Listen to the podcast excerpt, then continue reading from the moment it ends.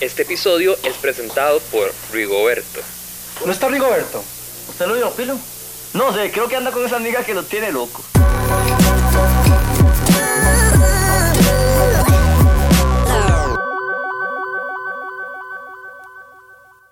Para los que no saben, la semana pasada no hubo episodio porque primero estuve muy ocupado, pero también porque al editar el episodio me di cuenta que, que le faltaba carnita.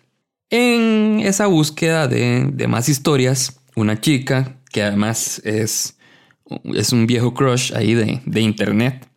Quiero decir, el crush es viejo, no, no ella, ella no es vieja. De hecho, no sé cuántos años tiene. En realidad no la conozco, es solo, es solo un crush de internet. Mm, me estoy confesando y todo. Pero qué más da. Es un efecto que tiene este micrófono que tengo aquí enfrente. En fin, en esa búsqueda de, de, más carnita para el episodio, este viejo crush me iba a mandar una historia. Pero al final me dejó guindando. Como los crushes en la vida. Sin embargo, me mandó, eh, ella en, en, todo este proceso me mandó una primera prueba y bajo esa prueba que me mandó un audio, me monté para contarles la historia, porque la verdad es que sí está muy buena la historia, sí es muy, sí es muy impactante, o sea, cuando me lo contó no, no lo podía creer. También, para meterle más carnita al episodio, les pregunté por medio de Instagram eh, historias cortas de citas arruinadas, así que más adelante se las voy a leer también. Además, ustedes sabían que este podcast nació luego de una mala cita que tuve. La conté alguna vez en Épico Podcast y tal vez como en un par de charlas que di, pero bueno, nunca la he grabado en versión no sos especial como suelen ser las demás historias. Así que eh, decidí que esa historia también la voy a contar en este episodio.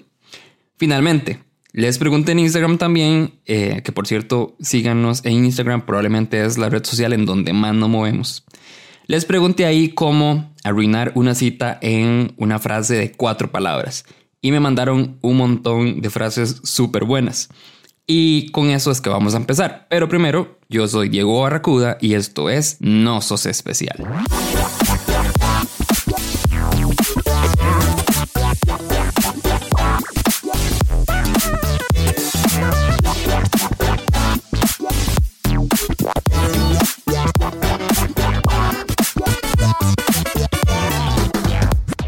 Tantas maneras de arruinar una cita.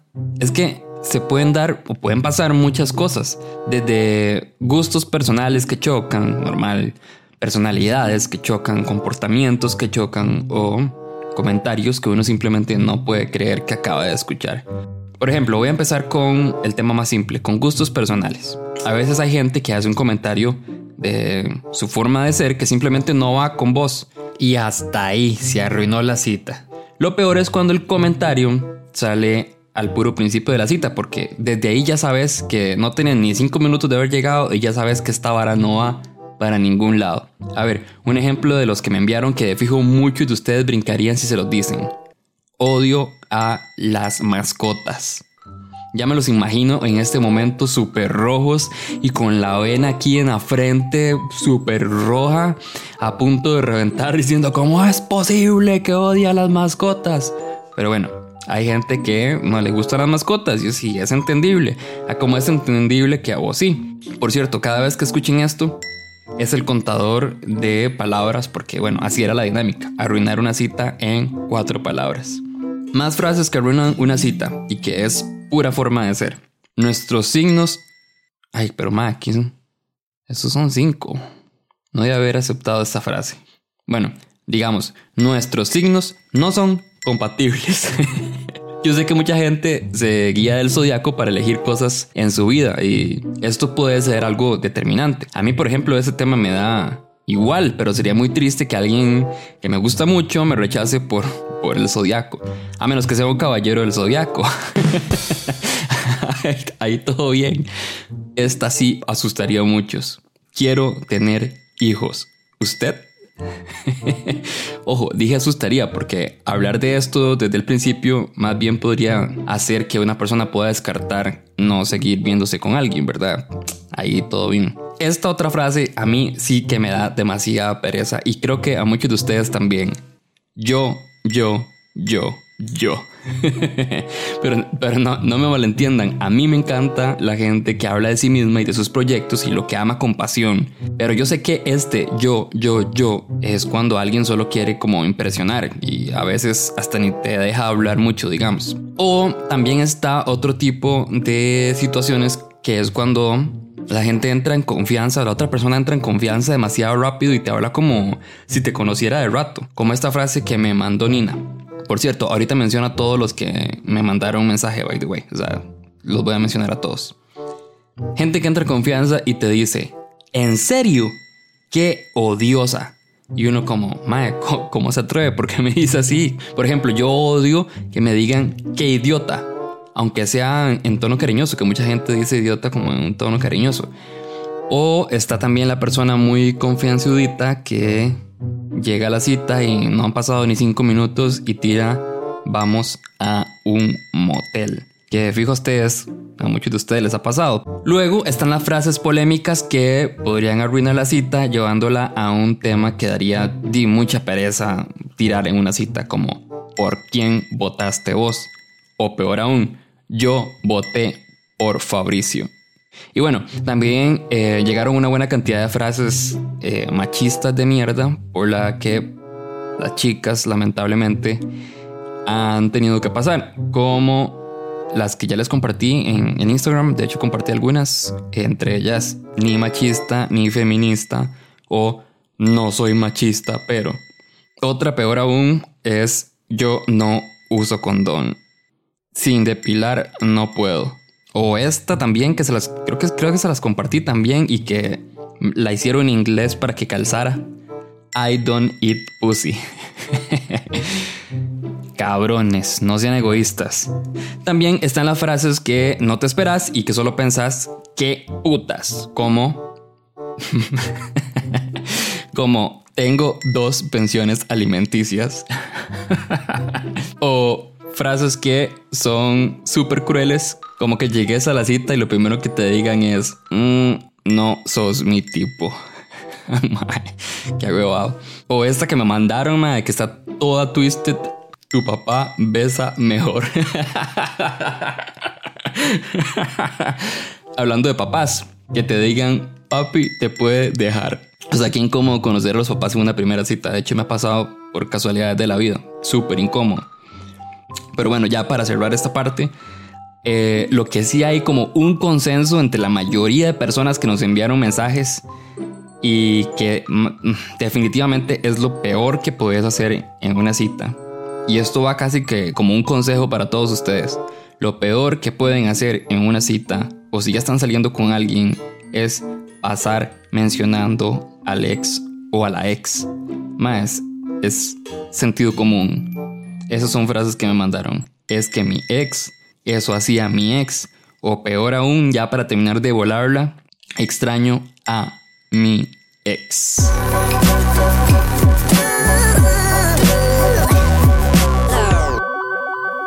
Gracias a Juan Holly de Raya Abajo Animal 666, Meg Raya Abajo 2911, Chisa Cosmic Girl, Jos Quiroz, Va Lunatica, Nina Guzmán 5, Ok, este nombre es complicado. S, unas cuantas rayas abajo, T, unas cuantas rayas abajo, P. Arboreal, Unión Podcastera, Galaxy News, Tashbit, C.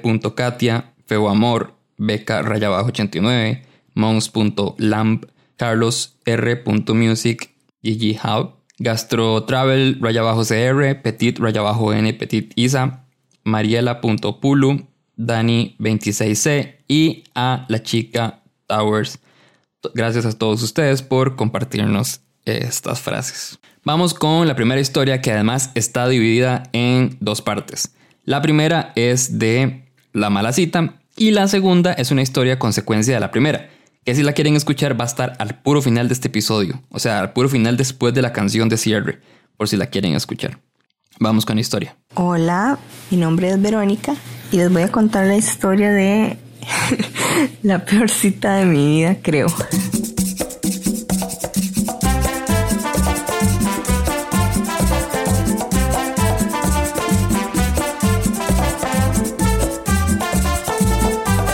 Eh, bueno, esto empieza como en el 2002. Estudiaba en la Universidad Nacional y estudiaba informática. Casualmente eh, no tenía computadora en ese entonces y la universidad brindaba después de las 9 de la noche un horario para que los estudiantes que no teníamos pues equipo tecnológico pues las pudiéramos usar para hacer las tareas. En ese tiempo pues lo que la aplicación que se utilizaba para chatear era Messenger. Pues yo resulta que decido meterme a, a chatear. Antes uno hacía muchos amigos de esa manera, ¿verdad?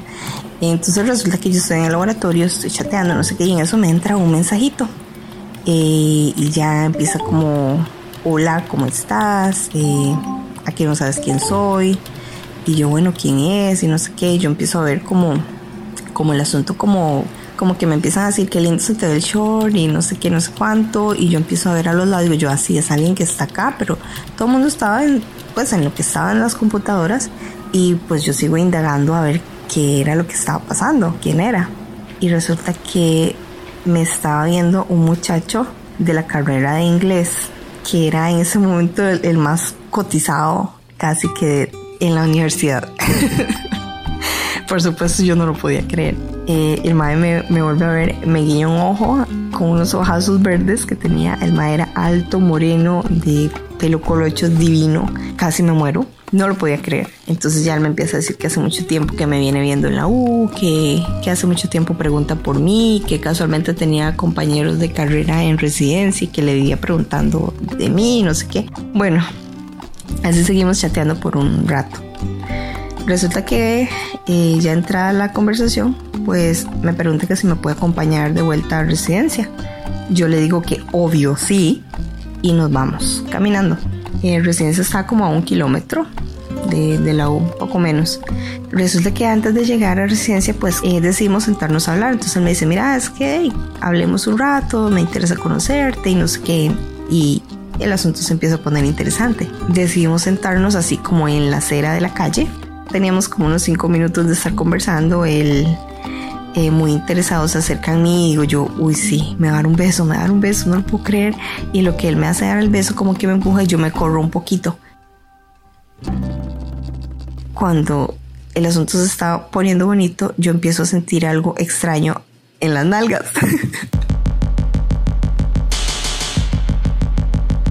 Y entonces inmediatamente yo me tiro a la calle y empiezo a pegar brincos como una loca. Yo, ¡ah!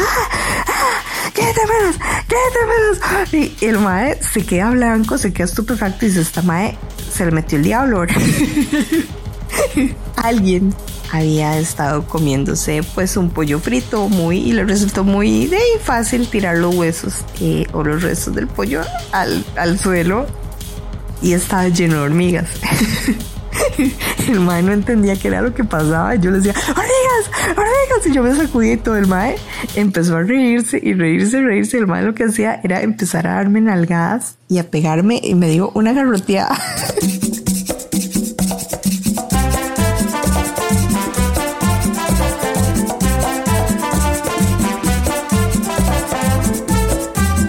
Mi Christian Grey eh, hubiera azotado de la manera que el mae me azotó las nalgas. y no, yo me fui a acostar, ¿verdad? Con la moral caída.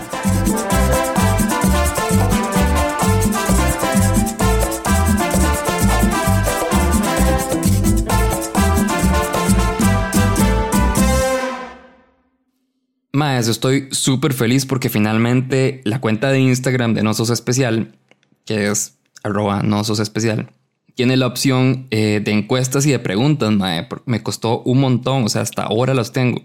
Y ha sido una gran oportunidad para eh, recolectar esas historias que quizá no dan como para un espacio completo en el podcast, o sea, como las historias que ustedes suelen escuchar, pero vale la pena contarlas. La semana pasada les pedí que me compartieran cómo arruinar una cita y les voy a leer algunas de las que me enviaron.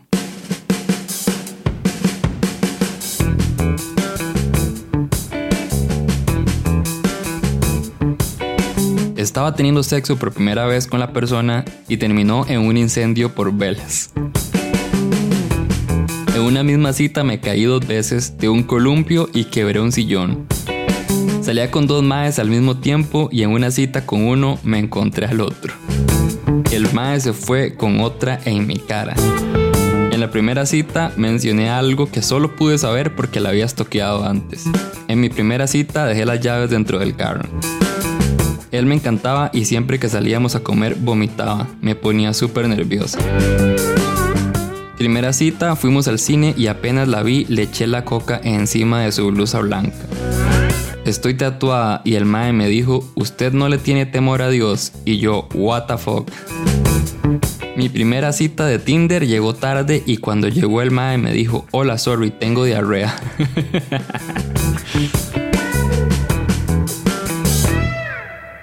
Muchas gracias a todos los que mandaron historias. No, olvidé preguntar si podía decir los nombres, así que preferí no hacerlo, pero en todo caso, si no, después los comparto en Instagram también. Como les conté, esta chica que, que también es mi un crush ahí virtual, quedó de enviarme la historia completa eh, grabada en un audio de WhatsApp, como suele suceder y como es la dinámica normal de este podcast. Pero me mandó solo como una primera prueba y después no me mandó más. Entonces, como la historia es muy buena, ella me la contó por escrito primero, de hecho, y después le pedí permiso para usar el audio que me mandó, por supuesto la vamos a contar entre los dos, porque quizá esta es la única cosa que vamos a hacer entre los dos.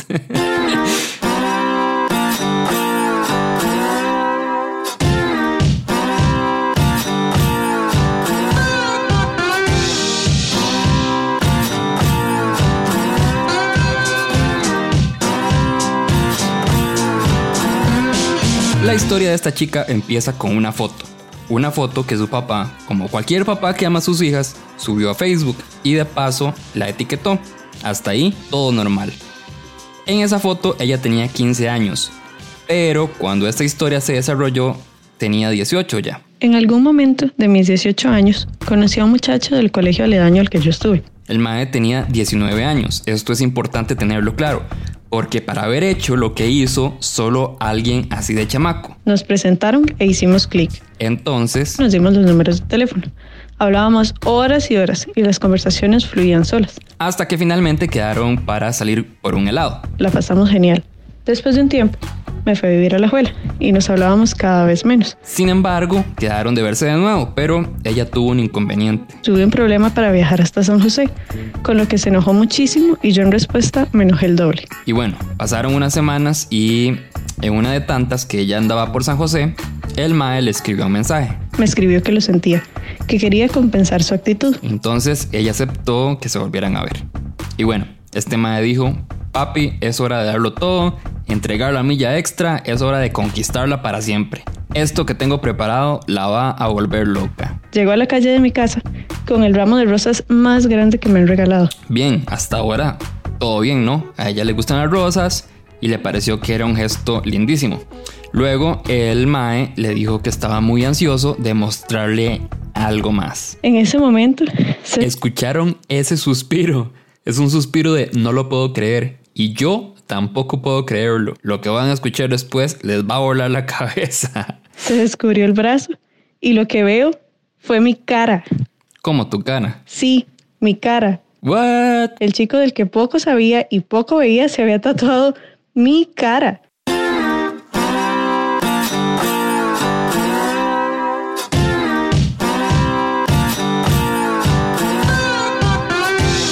Pero no era cualquier cara. ¿Se acuerdan de la foto que les comenté al principio?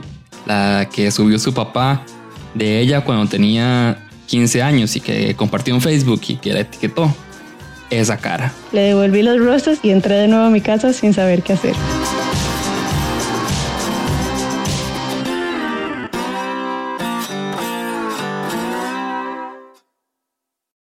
Como ya saben, en esta temporada se di los espacios publicitarios, entre comillas, a un grupo de proyectos y emprendimientos. Uno de ellos es Miel Feroz. La primera vez que supe de Miel Feroz fue por su creador, que es Juan José Muñoz de Épico Podcast, que es ya todo un pionero de los podcasts en Costa Rica. Pero Juan José es mucho más que solo un podcastero. Es un súper emprendedor y además un gran guía e impulsor de otros proyectos de emprendimiento. Ahora se mandó con uno nuevo. Pero no solo eso, además está compartiendo como una serie de blog posts con, con todo el proceso que ha llevado desde tener la idea hasta crear la marca y distribuir el producto. Y todo el proceso lo está compartiendo por medio de blog posts que les voy a dejar el link en la descripción de este episodio. ¿Qué es miel feroz? Es miel picante. Chiva, ¿verdad? Miel, eh, además de altísima calidad de Nicoya, Costa Rica, combinada con diferentes especies de chile. Pero como les digo, Juanjo es una persona muy entusiasta. Por eso esto o este proyecto es más que solo miel picante. Es más, les describo Miel Feroz desde sus propias palabras. Miel Feroz nació de las ganas de crear un producto con el que pudiera sorprender a la gente, donde pudiera comenzar una conversación y con el cual pudiera llevar un proceso creativo que me llenara. Escogí miel y chile porque me parece que es un complemento perfecto al ser tan inesperado. Es una combinación oximorónica, que se presta para sorprender a las personas y conectar con ellas. Además, me ha dado la oportunidad de trabajar con profesionales increíbles para sacar un producto que sabe épico y se ve épico. Los invito a buscar a Miel Feroz en Facebook y en Instagram. Lo buscan como Miel Feroz. Y de paso, eh, y comprar unas y disfrutarlas y saborearlas. Para terminar, les conté al inicio que este podcast de alguna forma nació o terminó de nacer al final de una mala cita que tuve. Así que por primera vez en este podcast la voy a contar. Esta es.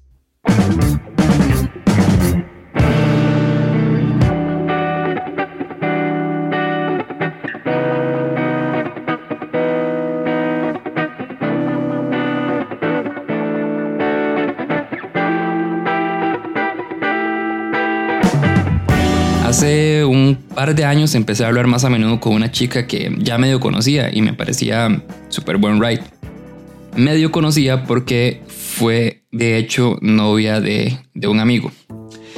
Pero para el momento de esta historia ya había pasado como un par de años de eso, o sea, ya habían terminado como hacía como dos años. Nada más nos llevábamos bien y ya. Un día ella me invita a salir. Vean, yo soy una persona que ya que llaman introvertida, extrovertida. No sé, creo que tiene otro nombre, pero bueno, el punto es este. Hay días en los que me siento súper nervioso, me cuesta hablar y hasta que entre en confianza es cuando ya, ya me suelto, digamos. Hay veces en los que no me cuesta tanto o la conversación se presta para que me sienta a gusto y ya saque, digamos que mi mejor parte, por decirlo así. Con ella me pasó como a medias, nos llevábamos bien, hablábamos bastante, pero esto que les digo de mi personalidad a veces me pone como en una posición, digamos que ingenua, en donde no tengo idea si esta persona quiere algo conmigo o simplemente le caigo bien y ya. Ustedes dirán, em, pero di, es la primera cita, ¿verdad? Puede que sea nada más para medir qué ondas. Bueno, en realidad esa historia sucede en la cuarta cita, no en la primera. La primera y la segunda fue invitación de ella, o sea, ella me invitó a mí a salir. La tercera fue mi invitación y la cuarta fue de ella otra vez.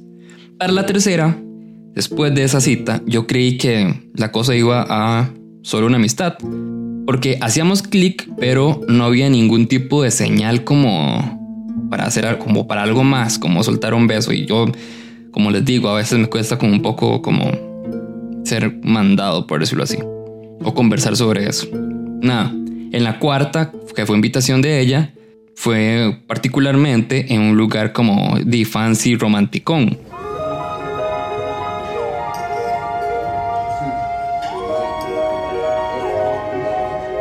Mientras estuvimos en este restaurante fue quizá el mejor momento de todos, o sea, nos reímos, hablamos de cosas un poco más íntimas y todo iba de maravilla. Y ahí yo dije, ah, hasta me estoy empezando a interesar más.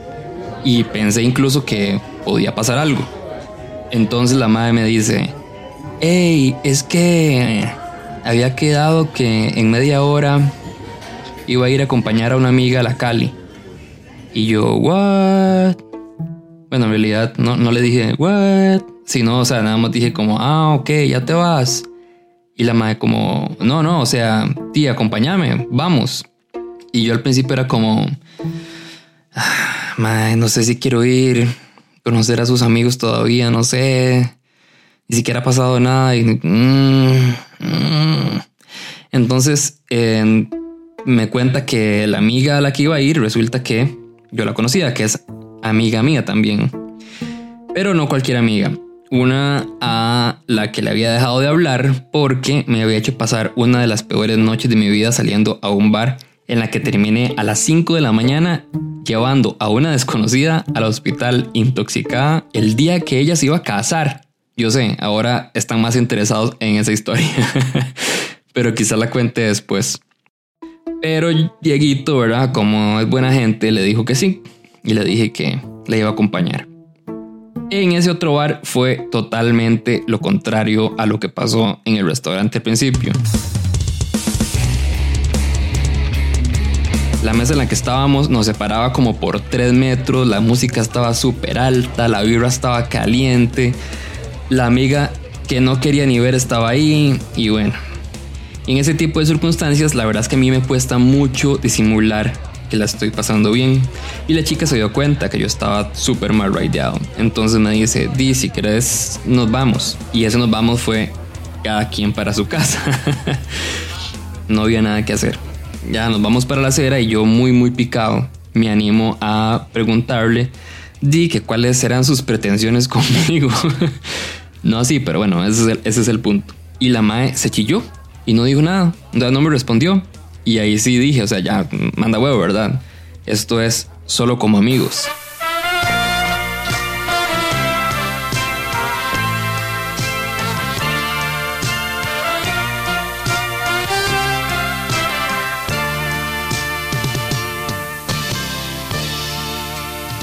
Llega primero el Uber de ella, estábamos como a la orilla de la acera, estábamos como a la orilla de la acera, ella abre la puerta del Uber, nos despedimos en la puerta, y porfa, imagínense esta escena, pero en cámara lenta. O sea, en velocidad normal duró como segundo y medio, pero imagínenselo en cámara lenta. Yo me despido de beso en la mejilla, pero cuando voy a darlo, veo que ella iba apuntando en dirección a mi boca, o sea, a apretar. Y yo, oh wow, me quiere dar un beso. Entonces giro mi cabeza Pongo mi boca de frente, pero mientras yo pensaba, oh wow, me quiere dar un beso en la boca, ella pensó, oh wow, me va a dar un beso en la mejilla. Entonces me puso la mejilla cuando yo me puse de frente. Entonces yo, ok, va la mejilla de nuevo. Y ella, ok, va la boca de nuevo. Y al final nos terminamos dando como, como un beso esquimal de tanto mover la cara de un lado para otro y ella le dio tanta vergüenza que nada más se metió al Uber y se fue. Y yo me quedé solo en la acera sintiéndome como un idiota.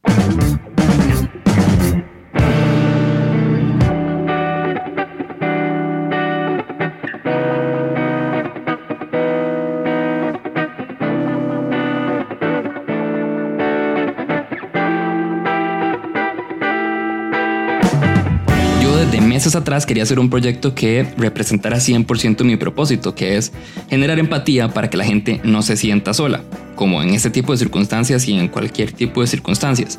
Pero no sabía cómo hacerlo. Ese día me sentía como un idiota al que solo a mí le podía pasar eso y nada más quería que alguien que estuviera cerca y que haya visto lo que pasó se acercara y me dijera, tranquilo Mae, a mí me pasó lo mismo la semana pasada, no te preocupes ahí fue donde dije, oh, ah, bueno, obviamente eso no pasó, ¿verdad? Nada más la gente se quedó viendo como viéndose.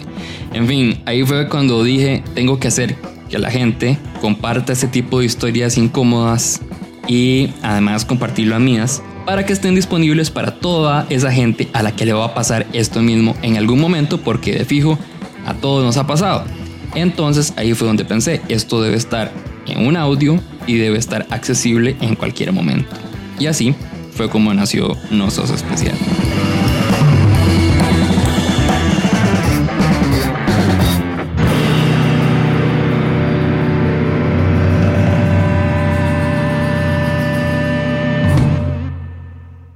Y bueno, eso fue todo por este episodio.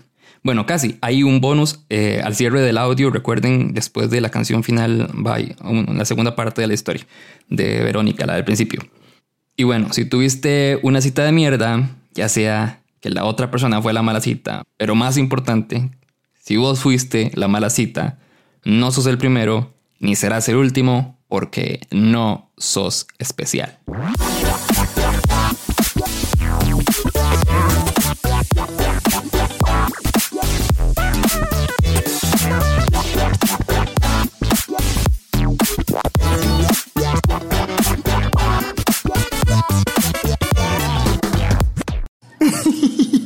Otro día tenía, eh, yo estaba en el equipo de voleibol de la U y después era titular.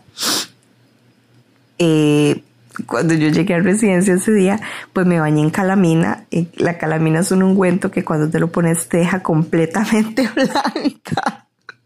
Entonces yo dormí que parecía, no sé, como que me había ido a un, un estañón de harina, algo así, no sé, parecía una rata panadería. Lo bueno, para ver si se me dejaba la hinchazón y podía al otro día ir a jugar. Cuando al otro día amaneció, pues yo tenía que ir a, a dar la cara por el equipo. el uniforme es de unos, unos shorts pues bastante cortitos y este, bueno, yo traté como ponerme eh, alcohol y todo para que no se me notara cuando estamos en el partido y está en lo más y mejor el partido defendiendo y saque en un momento que a mí me toca defender. Pues de yo me arqueo ahora y hago el, el me, me hago el tiro y en ese momento entonces obviamente el short se me subió con el sudor y con la, con la fricción del chorito, a mí las ronchas se me volvieron a levantar, yo no me había dado cuenta. El entrenador, que era pues muy amigo, era de confianza, empieza, eh, bueno, vamos chicas, vamos. Y, y, en ese momento que a mí se me, se me sube el chor y se me nota aquella aberración, ¿verdad? Emma, eh, pues no tuvo reparo en decir, Verónica, ¿qué le pasó a las nalgas? Y en ese momento toda la gradería absolutamente de la universidad y del equipo contrario me volvieron a ver las nalgas. Eh, fue un momento bastante vergonzoso porque nunca había recibido tanta atención hacia mi trasero, pero no de la manera que hubiese querido. Y para peor desgracia, eh, cuando yo vuelvo a ver la gradería, ¿verdad? La primera persona que veo, adivinen quién era. Pues sí, un muchacho de inglés. eh, y lo que hacía era que se reía y me hacía así como, hey, ¿qué vamos a hacer? Con la cabeza así como, ni modo. El día de hoy, eh, pues los amigos de la U y las personas más allegadas, este, siempre me, la manera de saludarme es, hola flaca, ¿y cómo siguen las nalguitas?